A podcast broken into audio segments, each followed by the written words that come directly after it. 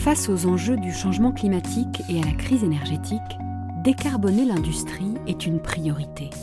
Mais quelle stratégie adopter pour parvenir à une neutralité carbone? Pourra-t-on remplacer les énergies fossiles par de nouvelles sources d'énergie 100% renouvelables? Faut-il changer d'industrie ou remettre en cause l'industrie elle-même? Autant de questions auxquelles l'Institut des hautes études pour la science et la technologie, la métropole Rouen-Normandie et la Banque des territoires ont consacré une université territoriale au début du mois de décembre dernier. En France, si le secteur du transport est le plus émetteur de CO2, les industries ont toutefois un rôle central à jouer dans la décarbonation de notre économie, comme le rappelle Lucille Grasset, directrice adjointe de l'IHEST. Le secteur de l'industrie est très important dans le travail de décarbonation de notre économie. D'abord parce que c'est un secteur qui rejette énormément de gaz à effet de serre et qu'il est important d'améliorer dans un premier temps euh, ses performances. C'est aussi ben, ce qui fonde en grande partie euh, nos ambitions euh, sur un retour à la souveraineté industrielle, mais aussi qui habite nos imaginaires. Nombre d'entre nous ont eu dans leur famille des ouvriers, des ingénieurs et l'usine fait partie euh, des images qui nous sont familières, notamment euh, aux habitants des villes mais aussi des campagnes, puisque l'industrie euh, se trouve également en, milieu rural. Adoptée en 2015 après les accords de Paris, la stratégie nationale bas carbone définit une trajectoire de réduction des émissions de gaz à effet de serre dans les années à venir, avec un objectif ambitieux atteindre la neutralité carbone en 2050. Mais pour le maire de Rouen, Nicolas Maillère-Rossignol, la France a déjà pris beaucoup trop de retard et les responsables politiques doivent faire preuve de plus de courage pour rendre possible cette économie de la transition. Tenir ces engagements-là n'est pas de l'ordre de la promesse électorale, c'est de l'ordre de la survie de l'humanité, donc c'est pas tout à fait la même chose. Ça veut dire un peu de courage politique dans les décisions, les priorités. Ça veut dire aussi dire ce à quoi on renonce et souvent, les politiques n'ont pas le courage de dire ce que l'on ne va plus faire, et pourtant, il va bien falloir en parler. Et ça veut dire aussi mettre les moyens, à la fois humains et financiers, pour faire advenir cette économie de la transition. Je vous donne un exemple. Ici, on a fusionné les trois ports, Paris, Rouen, Le Havre, en un seul complexe portuaire qui s'appelle Aropa. Sauf que Aropa, sur 100 marchandises qui transitent par Aropa, vous en avez 85 aujourd'hui qui transitent par camion et seulement 10 euh, par le fleuve, 15, et 5, euh, voire 0 par le, ferroviaire. C'est nul en termes de décarbonation, vous voyez? Donc si on veut décarboner l'industrie portuaire, il ben, faut décarboner la mobilité. Ça nécessite des investissements massifs. Par exemple, sur le ferroviaire. On parle beaucoup du ferroviaire en ce moment pour les passagers. Le fret, on n'est pas assez bon en France. On utilise trop le camion, quoi, pour le dire rapidement. Donc ça, ça veut dire euh, des engagements très forts, parce qu'on sait bien que les infrastructures, ça coûte de l'argent et ça nécessite de l'ingénierie humaine financer des projets vertueux sur le plan environnemental, c'est l'engagement de la Banque des territoires depuis plusieurs années. Frédéric Noël en est le directeur régional pour la région Normandie.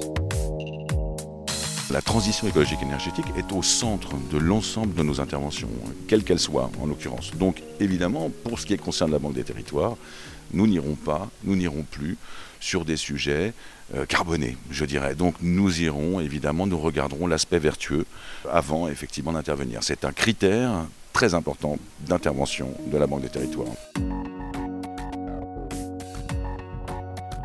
En novembre dernier, Emmanuel Macron a proposé un pacte de décarbonation aux industriels français les plus pollueurs. Concrètement, une enveloppe de 10 milliards d'euros pour aider les grandes entreprises françaises qui s'engageraient à réduire leurs émissions de CO2. Mais pour Catherine Guermont, experte en décarbonation chez EcoAct, se focaliser sur l'empreinte carbone n'est plus suffisant. Il faut aller plus loin et parler désormais d'empreinte écologique. Ça permet vraiment d'aller euh, au-delà en fait de euh, la pure empreinte carbone qui en plus est un abus de langage euh, puisque la plupart du temps quand on parle d'empreinte carbone on fait référence à, l'évaluation fait, des émissions de gaz à effet de serre. Il faut d'abord savoir que l'ensemble des gaz à effet de serre n'ont pas tous d'atomes carbonés et donc parler d'empreinte carbone c'est déjà réducteur en soi. Et puis en fait, s'intéresser uniquement aux gaz à effet de serre, ben, ça veut dire qu'on analyse en fait l'empreinte sur le réchauffement climatique, mais il n'y a pas que le réchauffement climatique qui est intéressant à analyser. Et donc cette notion en fait d'empreinte écologique permet d'embrasser d'autres phénomènes et d'autres problématiques écologiques auxquelles peuvent être confrontés un territoire, une industrie, à savoir la production des déchets, les pressions sur les ressources de matières premières, sur l'eau, les émissions de polluants aussi qui ont un impact sur la qualité de l'air, la santé euh, aussi euh, des personnes qui euh, peuvent être amenées à habiter autour d'un site industriel, etc. Pour Régis Saadi, le président de France Chimie Normandie, il ne faut pas se tromper d'ennemi. Et si les industries doivent réduire leurs émissions de CO2, selon lui, un avenir sans carbone est illusoire.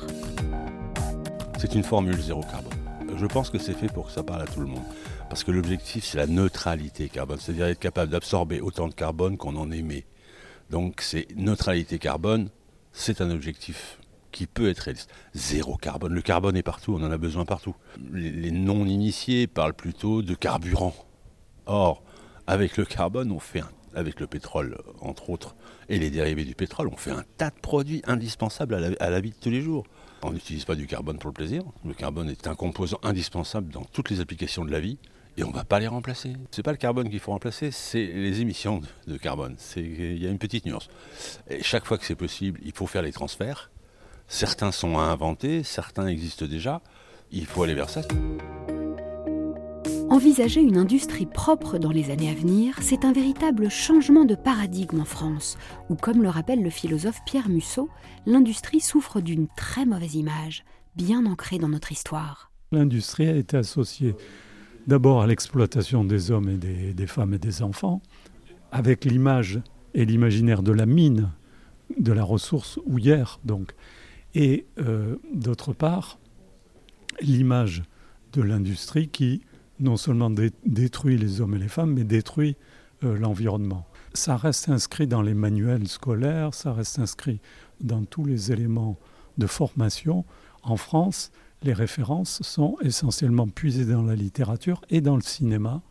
Euh, évidemment, le, les temps modernes de Charlot, ça, ça a beaucoup imprégné. Et, donc, on a l'image de, de la firme et de la firme polluante, en gros. je pense qu'il y a un travail énorme à faire aujourd'hui euh, de, de, pédagogique, euh, d'invention, de créativité sur cet imaginaire contre cette imagerie. La décarbonation passerait donc par une réinvention de l'imaginaire attaché à l'industrie. Dunkerque en fait le pari et entend bien devenir un exemple en matière de décarbonation, même si le troisième port français est encore aujourd'hui responsable de 21% des émissions industrielles de gaz à effet de serre. Yann Capet est à l'origine de l'inscription de sa ville au projet Territoire d'innovation de grande ambition, avec l'objectif de faire du Dunkerquois un territoire exemplaire de l'industrie du XXIe siècle. C'est une nouvelle fierté en fait pour le Dunkerquois, c'est-à-dire que aujourd'hui ce territoire qui a effectivement connu des fermetures de raffineries, euh, a connu euh, la fermeture du chantier naval, euh, qui a connu des traumatismes, aujourd'hui c'est une véritable renaissance, mais c'est pas encore une fois l'industrie d'hier, c'est une nouvelle industrie qui est en train de se concevoir, de s'inventer sur ce territoire, qui a vocation à avoir une forme de leadership sur l'industrie décarbonée. On est parfois dans le high tech, pas seulement, mais également, et donc l'idée c'est que dans cette imaginaire, euh, on puisse travailler avec les habitants au quotidien pour les embarquer dans ce processus de transformation, parce que cette transformation ne pourra pas se faire sans eux. Une position partagée par Abdelkrim Marcani, vice-président de la métropole Rouen-Normandie, en charge notamment de l'économie et de l'attractivité sur le territoire. On a besoin aujourd'hui de démontrer, notamment l'industrie, que la décarbonation, elle doit aussi passer par ce secteur, parce que quand on demande à nos concitoyens de changer leur habitude, quand on demande à nos concitoyens de transformer leur quotidien, on a nécessairement besoin de montrer qu'ils ne sont pas seuls, et que l'industrie aussi est en train de révolutionner son mode de fonctionnement. Donc c'est tout le monde qui doit agir en ce sens, et c'est pour ça que c'est important d'être en rupture dans plein d'axes, et de prouver euh, que tout le monde fait l'effort. Convaincre la population, la préparer aussi au fait que cette nouvelle économie décarbonée va sensiblement modifier le paysage français, comme l'explique François Bost, professeur de géographie économique et industrielle à l'université de Reims. Les énergies alternatives, elles sont très gourmandes de place. Ce qui n'était pas le cas des énergies euh, jusqu'à maintenant. On avait certes de l'énergie hydroélectrique, on avait des centrales nucléaires. Donc c'est une cinquantaine de centrales euh, qui sont réparties dans le territoire euh, national. Donc en fait, il fallait vraiment être attentif pour repérer l'énergie dans l'espace.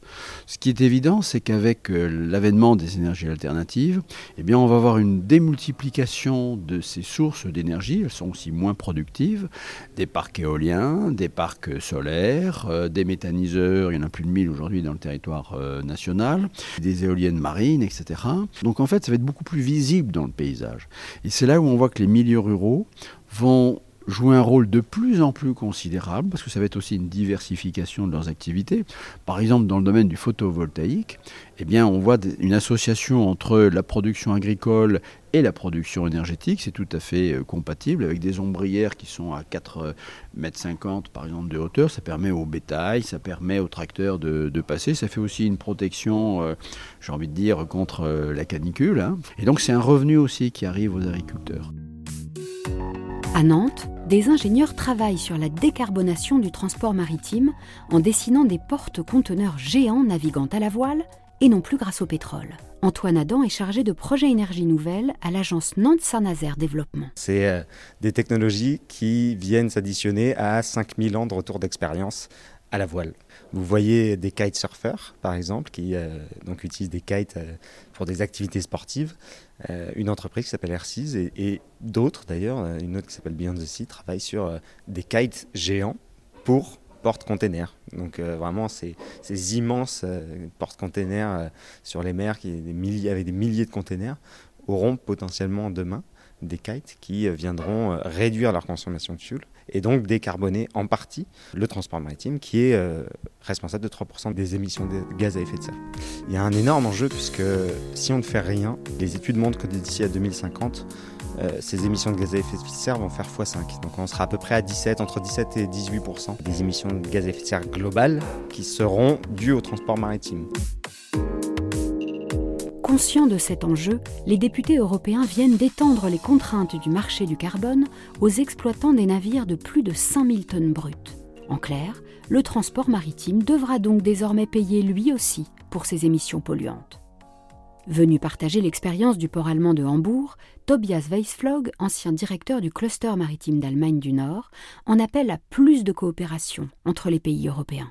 Nous ne sommes pas assez grands, chaque pays, pour faire ça en euh, compétition mondiale. Et aussi, il, faut une stratégie industrielle. Euh, nous avons une entreprise qui marche très bien, euh, européenne, c'est Airbus. Pourquoi faire ça avec les navires, la technologie maritime? Pourquoi faire ça avec la technologie transport, chemin en fer, choses comme ça? Il faut avoir plus Europe et moins particulière. En Europe, les choses avancent avec l'accord sur une future taxe carbone aux frontières décidé le 18 décembre dernier au terme d'une semaine marathon de négociations sur le climat. Appelé mécanisme d'ajustement carbone aux frontières, ce nouvel outil permettra d'encourager les industries européennes dans leur effort de décarbonation en les protégeant de la concurrence déloyale de sociétés polluantes étrangères qui ne paieraient pas de taxes pour leurs émissions de carbone. Enfin, si la guerre en Ukraine a provoqué une grave crise énergétique, elle aura aussi obligé les responsables politiques à accélérer le mouvement pour favoriser les énergies renouvelables, un grand pas en avant vers une économie décarbonée. C'est la fin de ce podcast. Merci de nous avoir écoutés. Vous pouvez trouver d'autres podcasts passionnants sur la chaîne de l'Institut des hautes études pour la science et la technologie. À bientôt!